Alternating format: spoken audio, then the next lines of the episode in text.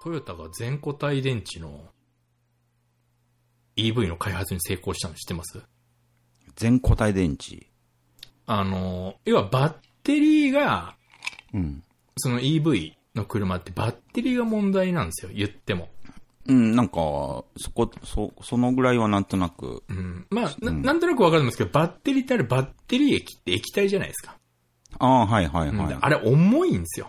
重いし、その充電もそんな充電できないし、うん。充電に時間かかるし、うん。だからなんとかしてその、車用バッテリーの全固体、要は液体じゃない、あーあー、そういうことですか。そうですそうですんんをもう世界中でもう、もう作りたい作りたいってずっともうみんなこそこそこそこそ作ってたんですけど、うんうん。で、トヨタがうん、そんな EV なんかいいよって。もうこれから水素だっつって。うん。水素水素水素っつって、うん。まだトヨタがなんかファンキーなことしてるって、世界中で見られてたら、うん。はい、全固体完成しましたってなって、うん。なんていうんですか、その、トヨタの、なんていうんですか、そのフェニックス一機関というか。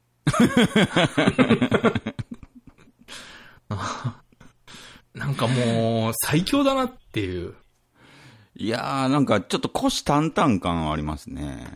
なんか、トヨタってそういうのうまいっすよね。ちょっと水面下でやってて、なんていうんですそうか、フェニックス一機ほど頭悪くなかったみたいな。その、水素の時も急に発表しましたからね。あれ、あれなんか、隠れ身のっていうか、うんわざとフェイク、フェイク情報を流してるんじゃないですか、あれ。フェイク入れたんですかね。うーん。水素エンジン、急に水素エンジンできましたっつって。なんか、ちょっとごちゃごちゃありましたうんえ ね。ーってなって。マジでトヨタ大丈夫かみたいな。で、すごいそれ一生懸命作って。で、いきなりその、水素エンジンの作り方無料で教えますっつって。ああ、うんで、それをなんか世界中に普及させたいんで、みたいなうんこと言って、わちゃわちゃしてるうちに全固体電池できました、とか言って。うん。うほんーちょっと狂ってますね、あの会社ね。あれですか、それはすごいことなんですか、全交代で。ものすごいことです。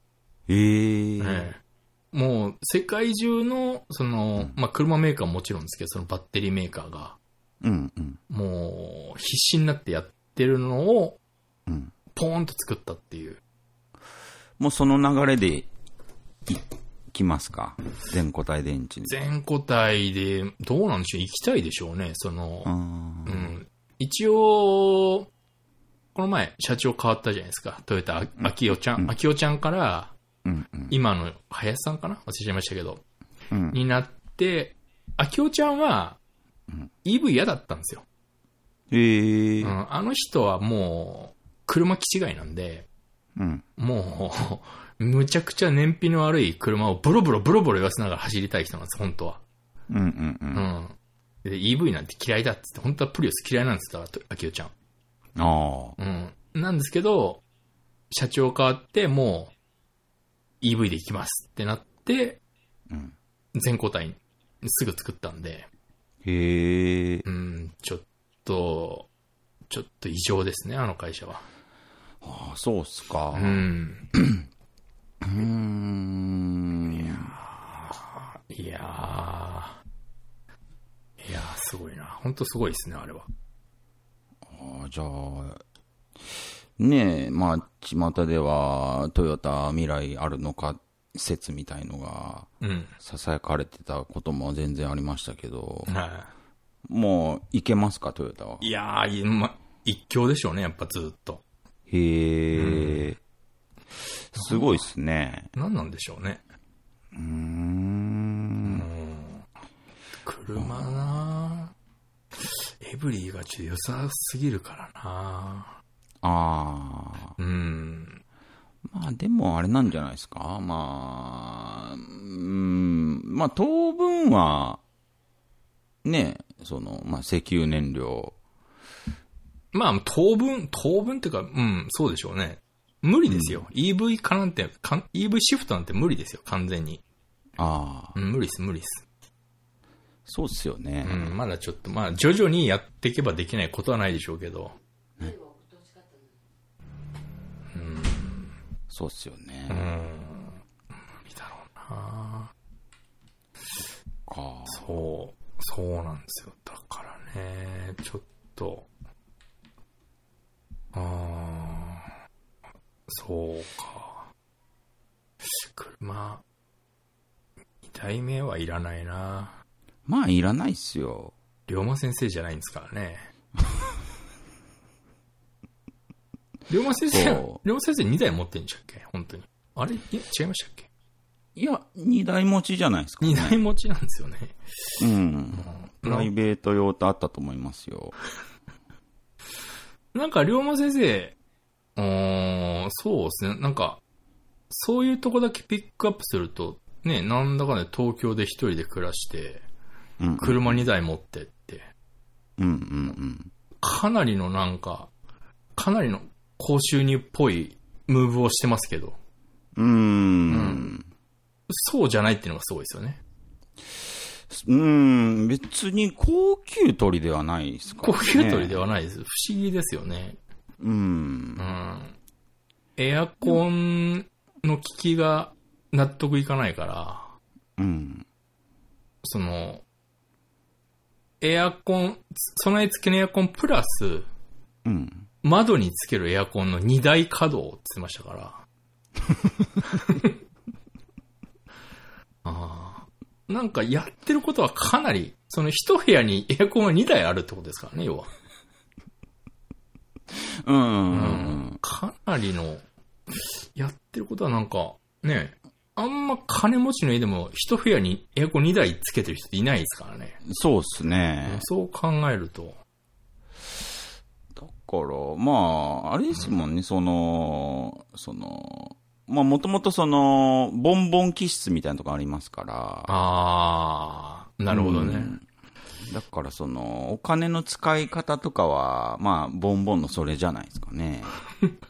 あだからまあ、高級取りではないにしろ、まあ、それなりに稼いでないとそれはできないから、それなりに稼いあ、でまはあ、いると思いますけど。そうでしょうね。生活はもちろんできる、うん、うん。程度にはもちろんしてるんでしょうけど。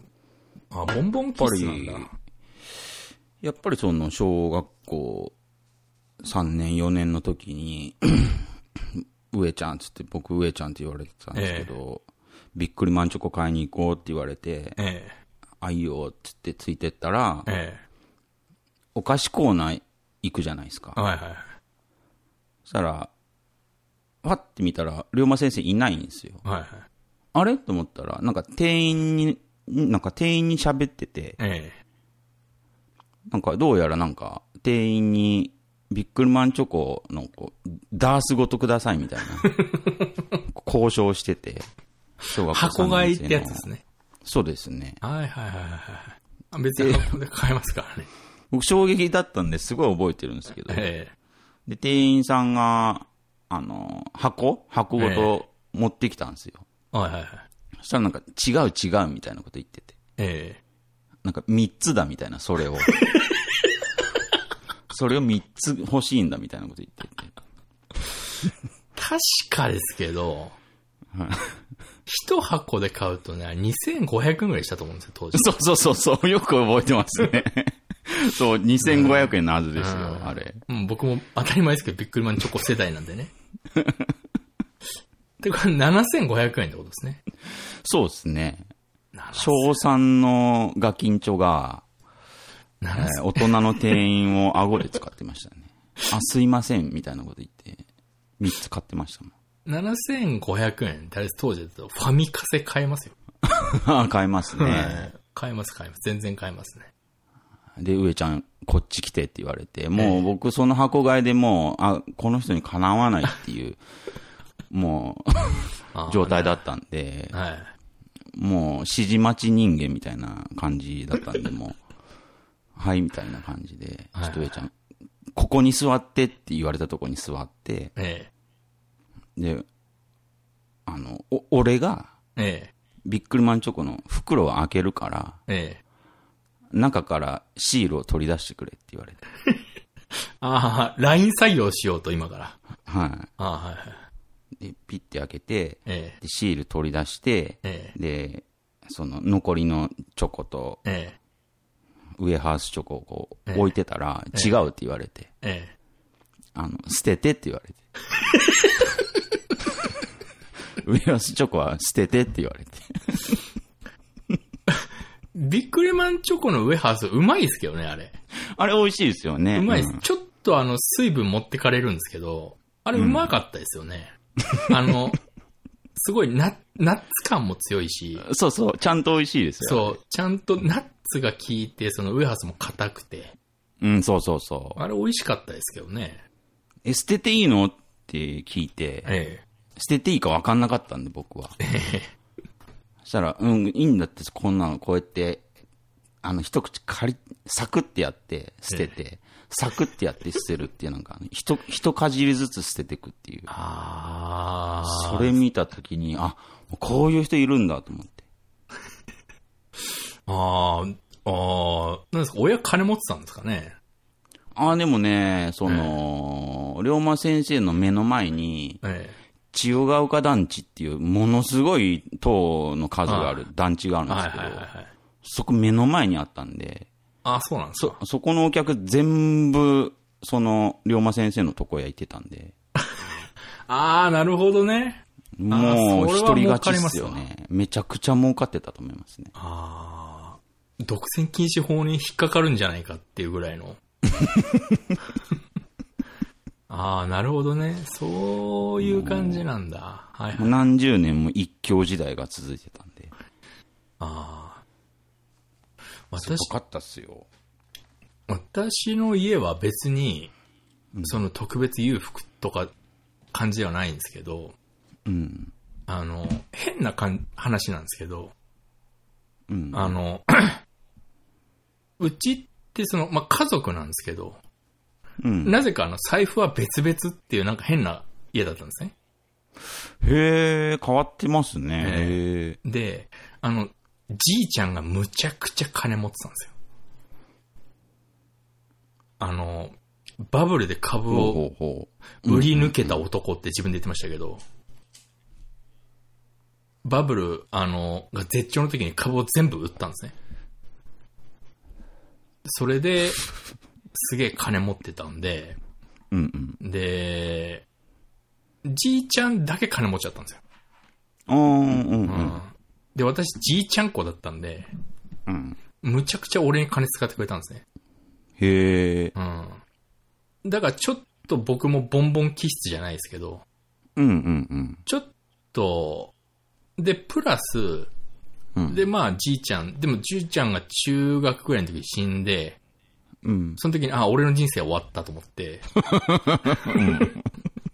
で、まあ、そっから普通に暮らしてたんですけど、うん。でも、その時に人生終わったっていう、もうその感覚がボンボン気質ですもんね。そう。で、でもやっぱちょっとどっかずーっとボンボンは引きずってたんですね。その気持ちのボンボンが。で、20代後半でボーンって金が入って、ああ。で、またちょっとボンボン気質が復活して、うんうん。で、今もう落ち着いてるんですけど、うん。でもやっぱどこかいるんですね、俺の中のボンボンが。ああ、なんか端々に感じますよ。うん。ああ、あのーこの前もニトリにふらーっと入った時に、うん。大した抵抗もなく、あの、あの、ベッドとマットレス買って、うん。あの、10万ですって言われて、うん、はいっつって払いましたから。うん、その時に、あ、ちょっとまだやっぱ残ってんなって思いました。ああ、なるほどね。うん。ああ。だから、その、Bluetooth イヤホンを何個も持っているとか、あー、いっぱいありますからね。で、冒頭でもん、落ち武者さん、あの、ポロって言いましたけど、ええ。なくしたら買えばいいっていう発 想。あー、探すくらいなら買えばいいってやっぱ思ってますから。 そうそうそう。足を動かすぐらいなら買えばいいって思ってますから。そうそうそ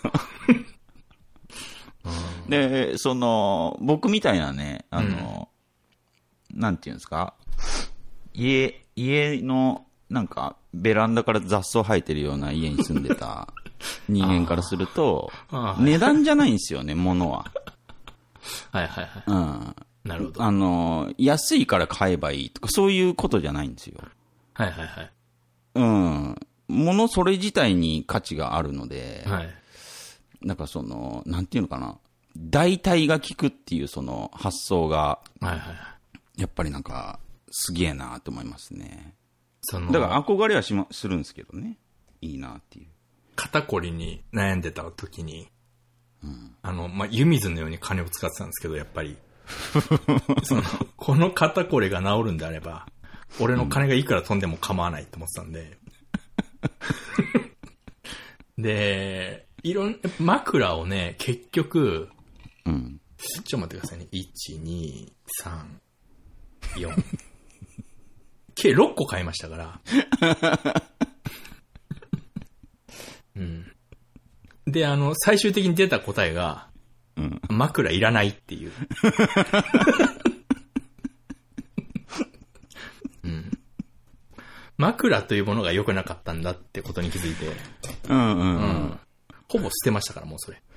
ああ、すごいなーいや、すごいと思いますよ。うん、やっぱり、家を買った時も、うん。さほど心の抵抗はなかったですね、やっぱり。へえ。まあ、もちろんありましたけどね、やっぱり。まあ、でかいですからね、金額はさすがにう。ん、4500万ですからね。わあ、すごいですうね。ん。まあ、いいやと思って。うーん。で、割と最近ずっと思ってんのが、うん。引っ越ししてえなと思ってるんですよね。お持ち家から。持ち家から、持ち家へみたいな。別宅っていう概念じゃないですか。あ一人暮らしで別宅って意味わかんなくないですかでもなんかいいじゃないですか。持ち家っていうのはやっぱ財産ですから。まあ、財産って言っても、あの、固定資産税がかかるんで、負債なんですけど、義務あまあまあまうんなん、ちょっといろいろ、なんか、とは言っても別に金が今あるわけじゃないんで、うんうんすぐポーンって引っ越すわけにはいかないんですけど、うん。うん。なんでしょうね。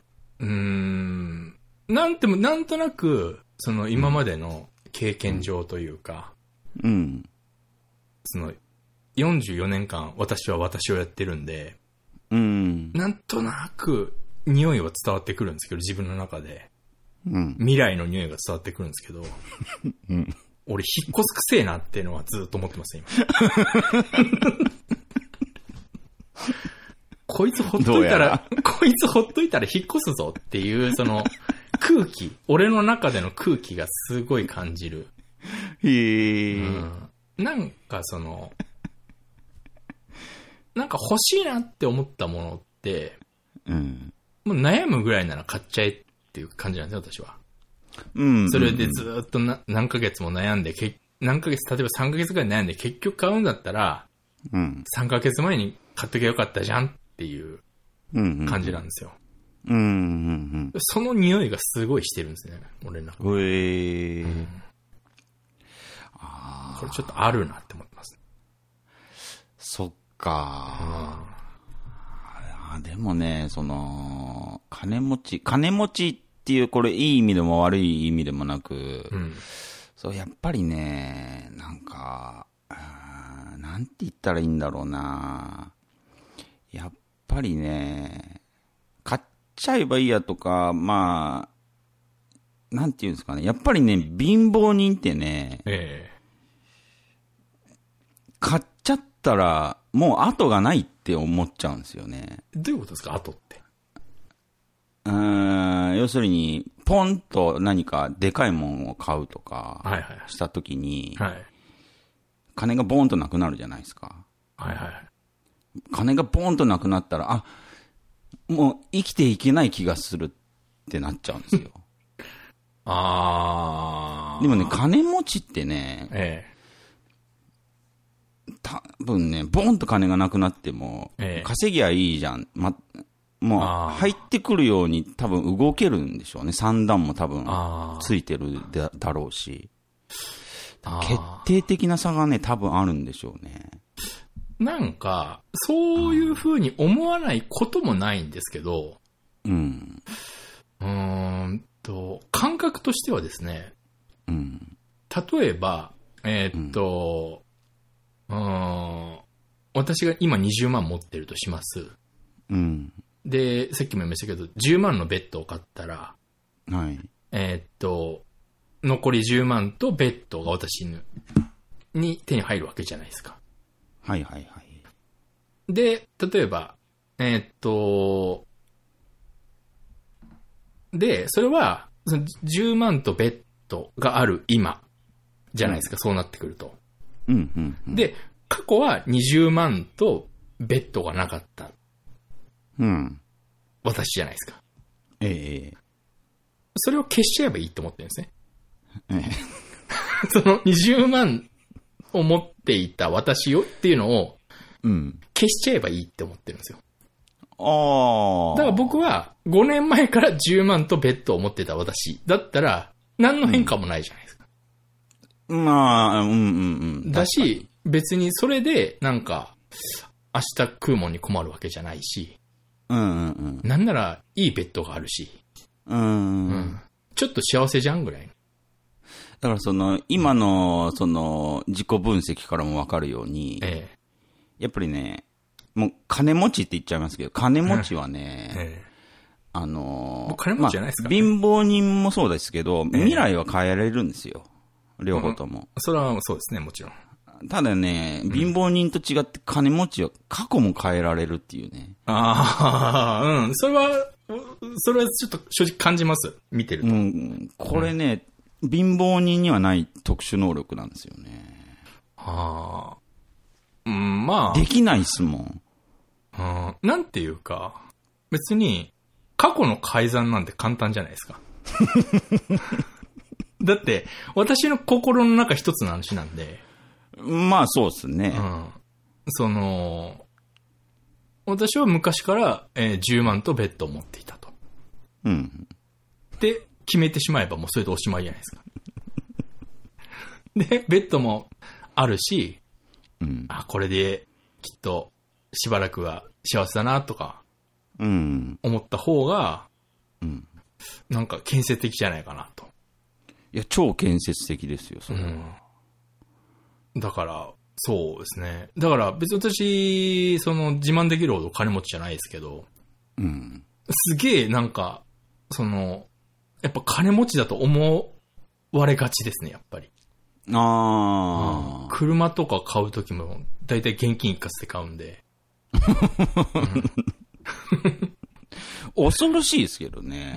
一括って結構。だってローンって意味ないくないですただ高い金払うだけじゃないですか。まあ、利子つきますしね。ううんん。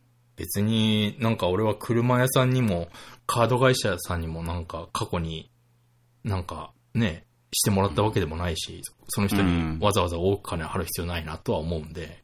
うんうんうん。うんそう、そうですね。で、やっぱ、うーん、その、なんていうんですか、ちょっと、ああ、なんか、高い金払って嫌だなっていう気持ちがゼロってわけではないんですけど、うん。それ、そう思うのが嫌だなって思うのはすごくでかいと思うんですよ。ああ、はあ、はあ。うんだから、なんていうんですかね、それをちょっと極力避けるように、うんあの、ちょっと現実をねじ曲げてるっていうのはありますね。うー。うんんああ、なるほどね。なんか、お寿司食う必要ないんだけど、お寿司食おうっていう時と か。その時に、あの、例えばちょっといいお寿司屋さん行った時にね、うん。あの、うん、そうですね、まあ4000円ですとか言われた時に、うん。昼に4000円かって考えちゃうと、あれだから、うん。うんまあこれはあの、誰かにおごってもらってもらったことにしようって いう。そういう、あの、現実の改ざんはすげえ多分無意識でしてると思います。うわー、本当に羨ましいですけどね。できないっすもん、それ。でもそんなもん自分の心に一つじゃないですか。ああ。まあ、うん、そうなんですけどね。なんか、そうか。騙せないんですよ、自分が。ああでも、うーんなんて言うんでしょう、その、やっぱ貧すれば鈍するじゃないですけど、うんうんやっぱりその、すっげえ貧、一人暮らし初めてした時とか、うん。あの、10代の、こう、若い頃とか20代の前半の頃とか、もうほんと極貧。うん。あと20日あるのに3000円しかない時とか、うん。もうこれどうしようって時とかありましたけど、結構。うんうんうん。やっぱそういう時ってね、金回り悪いんですよ、めちゃくちゃ。ああ、はあはあはあ。基本的に。すっげえ確か金に使わないし、ケチケチするし、うん。確かに。すっげえ金回り悪いんですけど、うん。結構なん、何にも考えずにバーって使ってる時の方が金回りいいんですよ。うーん。なんか結構、ううんうんーん、まあ私、今だったらその、まあフリーでやってるんで、うん。うん。なんか、急に、まあポンポンポンポン、いい仕事回ってきたりとか、うん。うん、結構そっちのパターンが多いんで、あうあ。ん、だからそれ多分、半分無意識でやってるんだろうなとは思います。はあはあはあ。う、なんちるょほっとど。そうなるとまた、あの頃になっちゃうなっていう恐怖感があるというか、うんうんうん。変にケチケチしちゃうと。っうんうんうん。ていうの多分あると思いますね、私は。あー半分無意識で、ちょっと意識はしてますけど。あー。あ、でもケチケチする、しないようにしようとはしてますね。少なくとも。い。あーだからなんかすげえ、その、2、3回しか行ったことないお店とかだと、うん。うなんか、すげえ、すげえ乗客扱いとかされちゃって、うん。いや、俺そんなに金ないよって思ってるんですけど、うんうん。うん、でも、金ないよっていうのもおかしいじゃないですか。あ、まあ。うん。だからそのパブリックイメージを崩さないように、うん。ちょっと、 ちょっと多めに使ったりはしますよね。 なんか悪いなと思って。ああ、あ。そっかあと、ブランドものとか興味ないのもありますけどね、私は。ー。あーでもそうですね、うんそう、なんか、そっちのが豊かは豊かっすよね。そうですね。う、うんん。なるほどね。そう、そうですね。だからちょっと、どうやって家買うのかわかんないですけど、う。うん。全然何の算段もないですけど、うん。やっぱ心のどっかにうん、隅っこに、なんとかなんだろうっていううーん。うん。のが多。分今もあるんで、うん。うん。うん。何の根拠もないですけど、なんとかなるんじゃないかなとはずっと思ってますね。そして多分、なんとかするんでしょうね。なんとかするのかななんうんなんとかできそうになったら多分それに飛びつくって感じですね。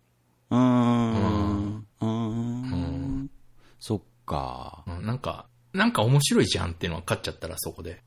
ああ、なるほど。ううん。んうんうん一人暮らしで家買ったのに、また買ったのっていう。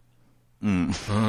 その、 そのく、その勲章が欲しいというか、そのバッジをつけたいっていうだけの理由で、買う可能性はあるなっていう。あんま見たことないバッジっすね、それうんね。あんまり、あんまり持ってないですよね、そのバッジ。そうっすねう。ん。富裕層な話は別ですけど。うんうんうんう。うんん。ちょっとだから、どこに買うとか別に決めてないですけど。うー。うんん。あでも、面白いですね、そうなったら。うんそっちの方が。そうですね。あと買っちゃったらこっちのもんですからね。まあそうっすね。うん、家なんて。あれ、あれに行きたいさ、お菓子配りの時行きたいさ。上等式、あの、上等式。あー屋根の上から、そあー紅白の8匹来て、う。うん。あーそう、あーそう、ちょっと、ちょっと、周りの家の許可が下りれば、ちょっとやりたいですけどね。うーん、なんかぜひ、なんか、なんていうんですか、こう、拾いに行きたいっすね。うん、ちょっと、ブルボンアソート箱で買わないといけないです ね。あー龍馬先生家買うって話消えたんですかねあれ相当楽ああ、楽しみにしてたんですけどどうなんだろう。ちょっと情報入ってこないっすね。入ってこないですね。ちょっとあれ立ち消えましたね、なんか。そうっすね。あれすっげえ楽しみにしたんですけどね、俺。なんか、まあ一応ね、友達なんで、なんか、葉っぱかけれますよ。ああ、龍馬先生のお隣に引っ越そうかな、俺。じゃあめちゃめちゃおもろいですけどね。買ったら。むちゃくちゃ面白いですけどね。そしたら俺あの、引っ越しおばさんのコスプレしながら、毎日布団叩きますよ。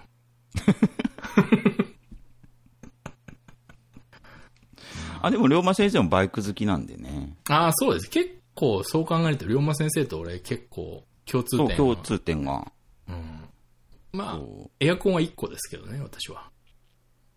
あー。毎日お風呂入るし。 うんなんでこの蒸し暑い日にお風呂に入らないっていう選択肢を取れるのか、ちょっとほんと信じられないんですけど、俺。なんなんですかね。すっげえ嫌がりますよね。すっげえ後回し後回しにするんですよね。なんだろう、あ、あそこの辺はちょっとよくわからない感覚ですけど。うん、ちょっと。でも、龍馬先生は相当エンジョイしてますよね、人生を。うーん。それはね、すごく感じますよ。その辺の勝ち組より勝ち組ですからね、龍馬先生。気も、あの、その精神的な位置は。そうそうそうそう。だから、龍馬先生を、のこと考えたり、龍馬先生をこう、見てると、だ気分はいいですよね。楽しそそうでうだかすら。ね。なんかその、なんか、陰気な感じはほぼ感じ取れないですね、龍馬先生かそうそうそうそう。ら。うん。龍馬先生も悩むことは、あるんですかねあー、でもまあね、まあ、龍馬先生聞いてないから言いますけど、龍馬先生がその昔若い時にね、バイクでおじいちゃん跳ねて、まあ、殺したんじゃなくて、まあ死んじゃった時に、ねえ、うんもう、一日、もう頭から離れなかったって言ってましたけど、一日と思って。これ一日だけだったんだと思って。これ、笑っちゃいけないんですけど、こ笑っちゃいけないんですけど、最高に面白いんですよね、その話。一日ってはっきり言ってましたから。 えーと思って。すごいですね。でもその、しかもその一日も3食しっかり食ってそうですよね、龍馬先生。 はあこれ言いましたっけそのおじいちゃん、もう本当あれですよ。お,、うん、おじいちゃんが悪いっていうか、まあ、まあ事故だったんですけど、はいうん、車と車の間からぴょこっておじいちゃんが出てきちゃって、それを跳ねちゃったっていう。はいはい。そうそうそう。で、そのおじいちゃんを跳ねた時の、ええ自分が被ってたヘルメットをずっと飾ってたんですよ。 どういう意味なんですかね、それ。わかんないです。それなんか、まさか勲章として飾ってはないですよね。 その勲章ではないんですよ勲。章ではないです。戒めだったらわかりますよ。じゃないですかね。あまあちょっと一応、うん一応そういいう、ちゃん、一応人間、うん、ギリやっぱ人間は保ててるんですね。うん、だと思い、思いますよ、本当に。洗いのヘルメットを飾ってました。ああ、いいやつ飾ってたんですね。うん、うーん。そう。あー意味わからんっすわ。あーまあ、やっぱりでも、でもやっぱそういう人の方が絶対いいですからね。うん。あーそいの、や、本当に。あーマイナス思考よりはね。うん、うん、うん、うん、うん。私あの、私はもともとその、なんていうんですかね。自分で言うのもなんですけど、その、自信家というか、うん。自信、根拠の、まあ自信なんてみんな根拠はないんですけど、うん。その根拠のない自信って俗に呼ばれてるものうん。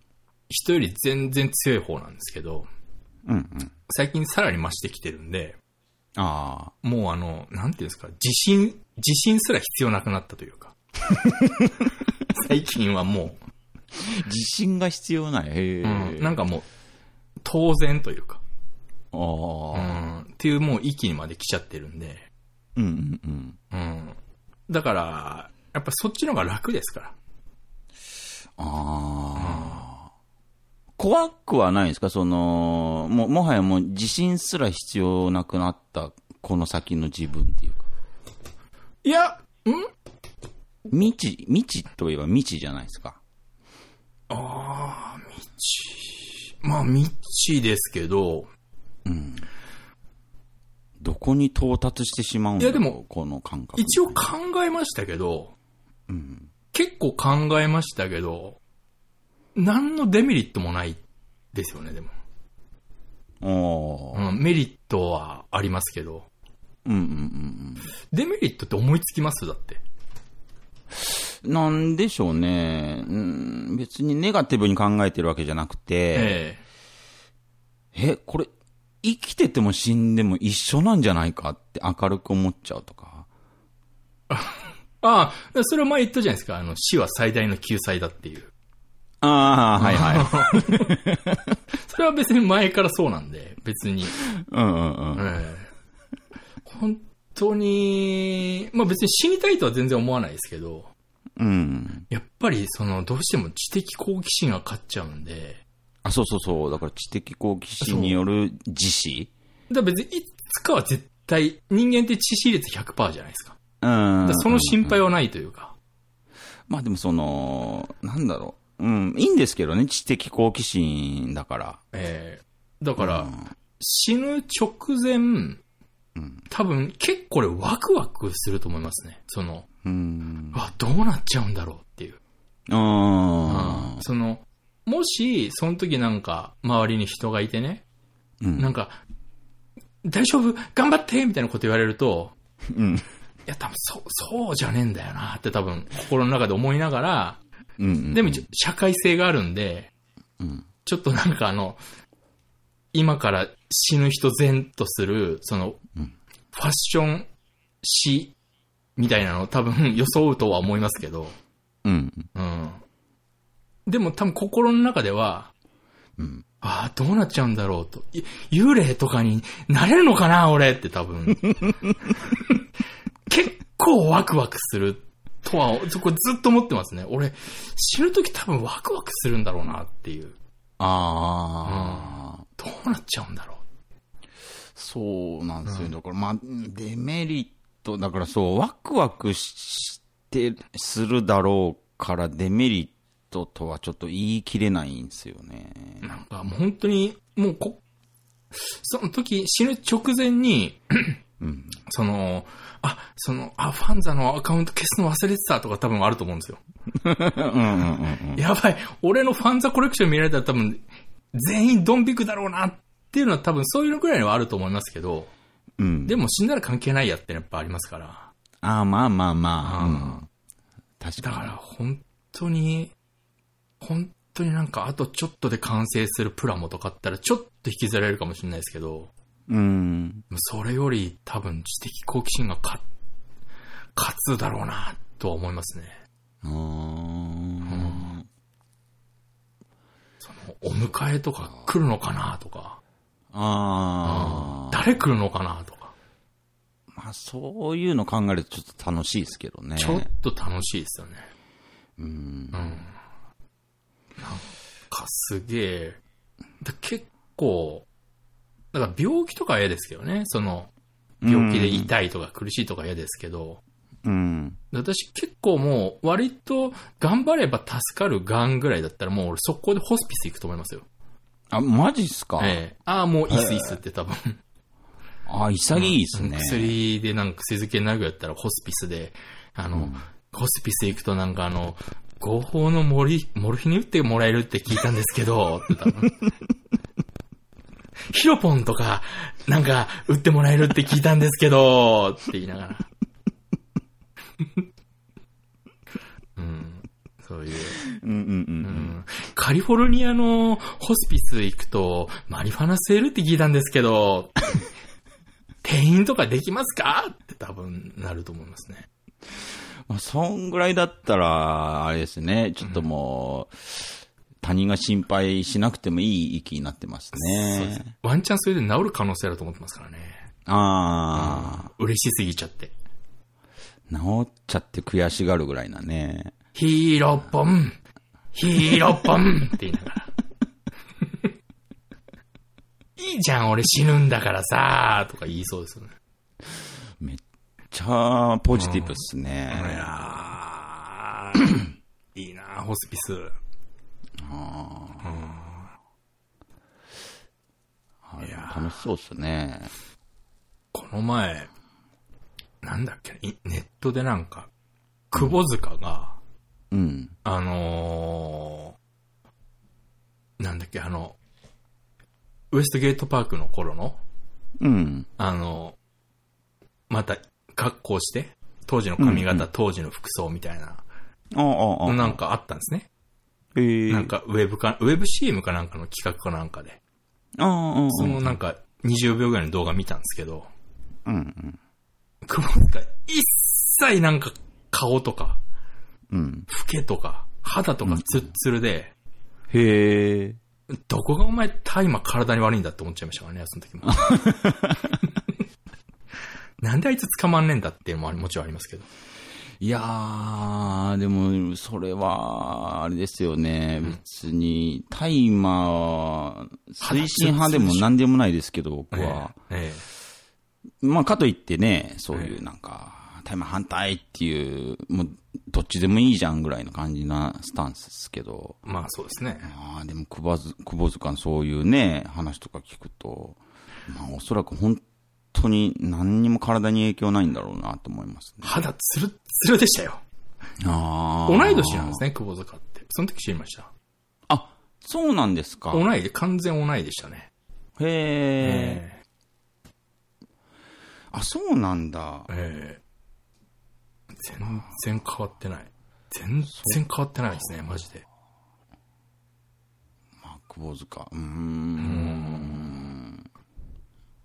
さすがっすね。さすがですね、さすがキングですね。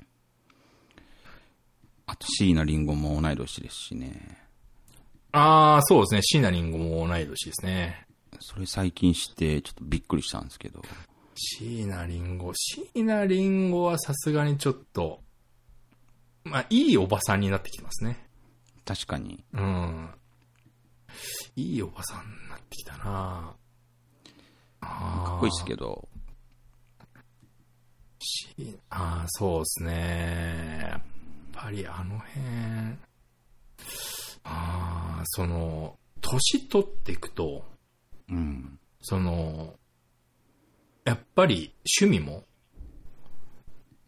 なんか、年取ったからっておばさんいいなんて思うわけないだろうって思ってたんですけどね。うん。全然いいですね。あー。やっぱゾーンっていうかストライクゾーンみたいのが、どんどんやっぱ広がっていくって考えると、うん。これは幸せなことですね。その、いや、だと思いますよ、それは。どんどん広がっていくわけですから、この、この先。うん。だから何見ても興奮できるってことです。そうですよ。どんどん、どんどん買っちゃいますよ、ファンザで。だから、まあ、広いに越したことないですよね、ストライクゾーンは。そうですね。うん。ああ、そうですね。やっぱ本当にあのファンザ見てると、人の性癖ってのは本当になんか広いんだなと思いますもんね。なあんだこのシチュエーションっていう。ー。でもそうですね。うんこれが意外と高評価。そあ、う。受けてるんだとか。でも言われてみればそうですうんね。あれは、すごい世界ですよね。だうん。これからどんどん。うん、でもやっぱり、何度も言いますけど、やっぱり、その、エロアンドロイドを見るまでやっぱ死ねないっていうのはどうしてもありますね。うーん。ちょっと、そこ到達点の一つでありますからね。そこはやっぱり、うーん、まあ、そこまで、その、生きれたというか、う。うんん、タッチできたっていうのはやっぱどうしてもありますからね。そうですね。うん。だから、エロアンドロイドの、で、副上司っていうのが、やっぱ一番いいんじゃないですかね。その、エロアンドロイドに一切エロいことをしないっていう、そのエロさみたいなのもありますしね。あー、ありますね。そういう。ああ、いやーまだやっぱちょっと死ねないですね。。いやー、死ねないし、まあ、今のモチベーションだったら、まあ、張ってでもそこに到達したいっていうのありますね ありますね。うん。あいいっすもん。死に様が、その、なんていうんですかゴーグルつけた死に様でも全然構わないっていうか、あ のエロアンドロイド、うん、なんていうんですかね、うんどんな恥ずかしい格好で発見されてもいいですわ。到達できれば。いやーまあね、何があるかわかんないですからね。うーん。あの、私あの、最近、原始仏教の本読んでるって言ってたじゃないですか。ああ、言ってましたね。それで、ちょっと用事があったんで、住職に電話したんですよ。おー、ほうほ住職にその話しようと思ったら、う。うん。住職今ちょっと軽く陰謀論にはまってましたね。 そうなんだ。何があるかわかんねえなと思いましたね、だから、本当 に。ああ、大丈夫っすかね、住職。ちょっと、ちょっと、うん。なんか面白いから、焚きつけてやりましたけど ね。うん。住職そういうね、あると思いますよって言ってきま した。うん Q アノンとか早く言い出さねえかなと思ってますけど。ああ、そうっすか。今更感ありますけどね、ちょっと住職が陰謀論ハマるって。まあ陰謀論ってのはあれはもうはしかみたいなもんですからね。うーん。一回かかっちゃえばもう、あとはもう、二度とかかることはないですから。ああ、確かに確かに。あーやっぱり、私は一回あれハマったのが二十歳ぐらいの時に、ああいう本読んで面白くて、うん。一回ハマったんで。うんうんうん。で、あの、ほら、トランプさんの選挙の時に陰謀論が流行ったじゃないですか。ああ、うんうんうん。あーもう本当に全員下に見てましたね、あの時俺 は。こいつら、陰謀論とか若い頃ハマんなかったからこうなるんだよな、みたいな。ああ、なるほどね。若い頃、そう女遊びしなかったおっさんが40ぐらいになって、女遊びハマるようなもんですよね。あでも本当そうっすね。うん、だから若い時にやった方がいいんですよ、むちゃくちゃ、ああいうバカなことって。そう、一回ハマっといた方がいいっすよね。そうそうそう。もう二度とハマんないですから。そうそうそう。